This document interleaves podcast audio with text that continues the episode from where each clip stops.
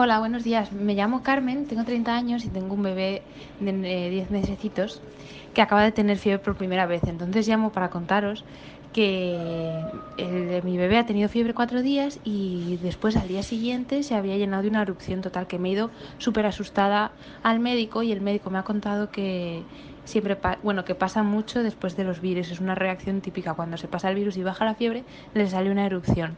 Lo cuento para todas las mamás asustadas cuando les pase que no les pase como a mí se vayan corriendo al médico que sepan que es normal